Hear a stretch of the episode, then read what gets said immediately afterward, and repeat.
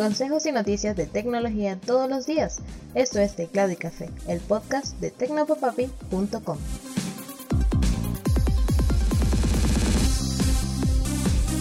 Hola, un saludote. Hoy vas a notar un sonido un tanto distinto en el podcast porque me tocó grabar desde un entorno al aire libre y algunos sonidos realmente se hacen notar. De cualquier modo espero que no te resulte muy molesto y que al contrario encuentres la experiencia un tanto familiar.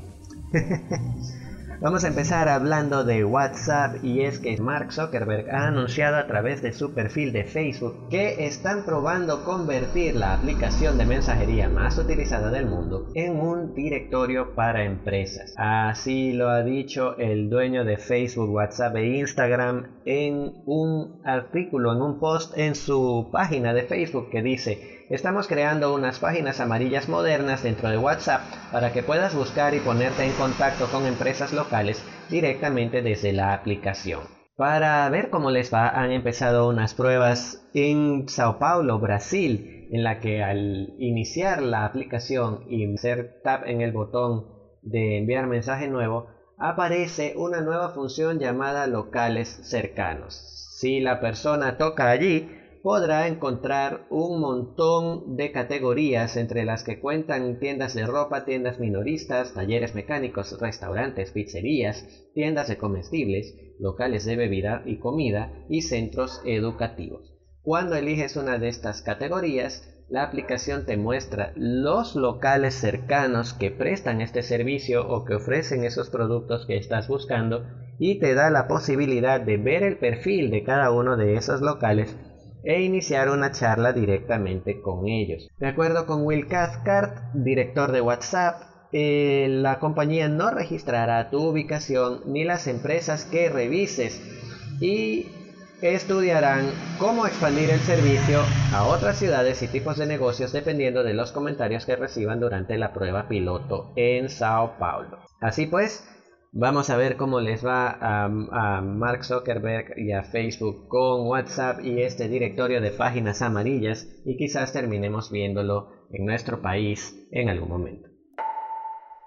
Y Mark Zuckerberg debe estar deseando que las cosas le salgan bien con este experimento de Facebook porque por la parte de Instagram no pinta nada optimista y es que el día de ayer de Wall Street Journal liberó un artículo basado en documentos internos filtrados por Facebook en el que la empresa reconoce que Instagram es nociva para las adolescentes. 32% de las adolescentes dijeron que cuando se sentían mal con sus cuerpos, Instagram las hacía sentir peor, dice una investigación interna a los líderes de Facebook.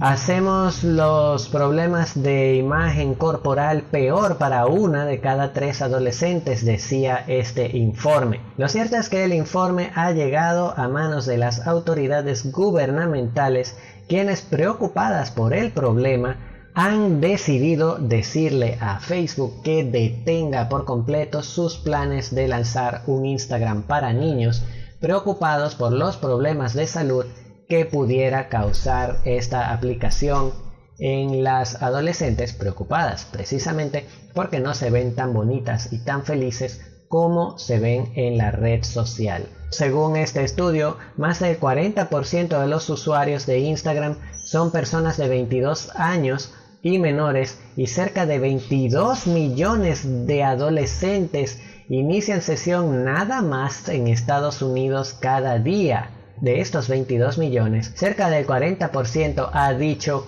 que Instagram les hace sentir peor sobre su imagen y entre 6 y 13% de los encuestados decían que Instagram era el origen de los pensamientos suicidas de los mismos, precisamente porque no se consideraban tan bonitos como la gente de las fotos y otros que no la están pasando bien son los que una vez fueron líderes en ventas y fabricación de teléfonos Android HTC que está luchando otra vez por volver a la relevancia. Sin embargo, el último lanzamiento que se ha filtrado de la compañía no parece que los esté llevando por el mejor camino. Se trata del Wildfire E Ultra que se ha filtrado en una imagen en la prensa y con una lista parcial de sus especificaciones y de Ultra no tiene nada. De hecho, se parece mucho a cualquier otro teléfono celular chino de entrada, incluso en su apariencia externa. Tiene un procesador Unisoc SC9863A con 2 GB de RAM y una pantalla que ni siquiera llega a HD y que se queda en 960 x 480 píxeles. Viene con Android 11, pero teniendo en cuenta que Google ha dicho que cualquier teléfono Android que lleve la versión 11 del sistema operativo debería tener mínimo 3 GB de RAM, podría ser que este opte por Android Go Edition, que no es muy popular tampoco entre la mayoría de los usuarios.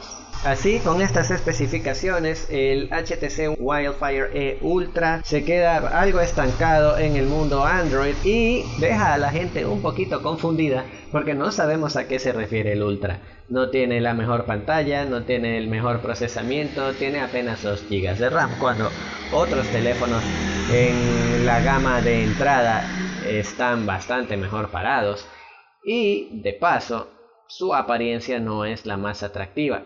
No parece que este teléfono se vaya a vender en el mercado global, en el mercado mundial, y que solamente está limitado a China y a, algunos, algunos países de economías emergentes. Pero lo cierto es que no parece un teléfono que vaya a atraer muchas miradas. Y nos vamos con el consejo de la semana y hoy te digo dos maneras de apagar rapidito tu computador con Windows. La primera es una que viene de tiempos remotos y que alguna vez se convirtió en un meme por decirlo así, es Alt más F4. Pero tienes que tener en cuenta que Alt más F4 cierra cualquier ventana que tengas activa. Para ocultar todas tus ventanas y proceder a apagar el equipo, puedes oprimir primero las teclas Windows más D que te lleva al escritorio y luego oprimir Alt más F4 y te saldrá el diálogo de apagado del sistema donde podrás elegir entre suspender, reiniciar o directamente apagar el equipo. El otro atajo es Windows más X que te muestra un menú con diferentes opciones de administración y de energía. Si después de oprimir Windows más X aprietas la tecla G, te irás directamente al menú de apagado donde podrás seleccionar cualquiera de las opciones anteriores y reiniciar, apagar o suspender la computadora.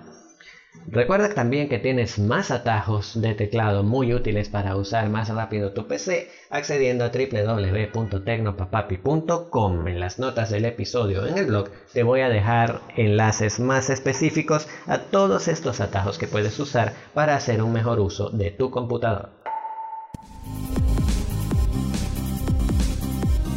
Y así termina este episodio, gracias por escuchar, nos encontramos mañana en otra entrega de Teclado y Café. Recuerda que puedes seguir el podcast visitando www.tecnopapapi.com barra teclado y café o buscándolo en Apple Podcast, Google Podcast, Pocket Cast, Anchor y Spotify. También en Radio Fe y Alegría 94.3 FM si estás en San Juan de los Morros o buscando la señal de streaming de San Juan en Radio y Alegría Noticias.com.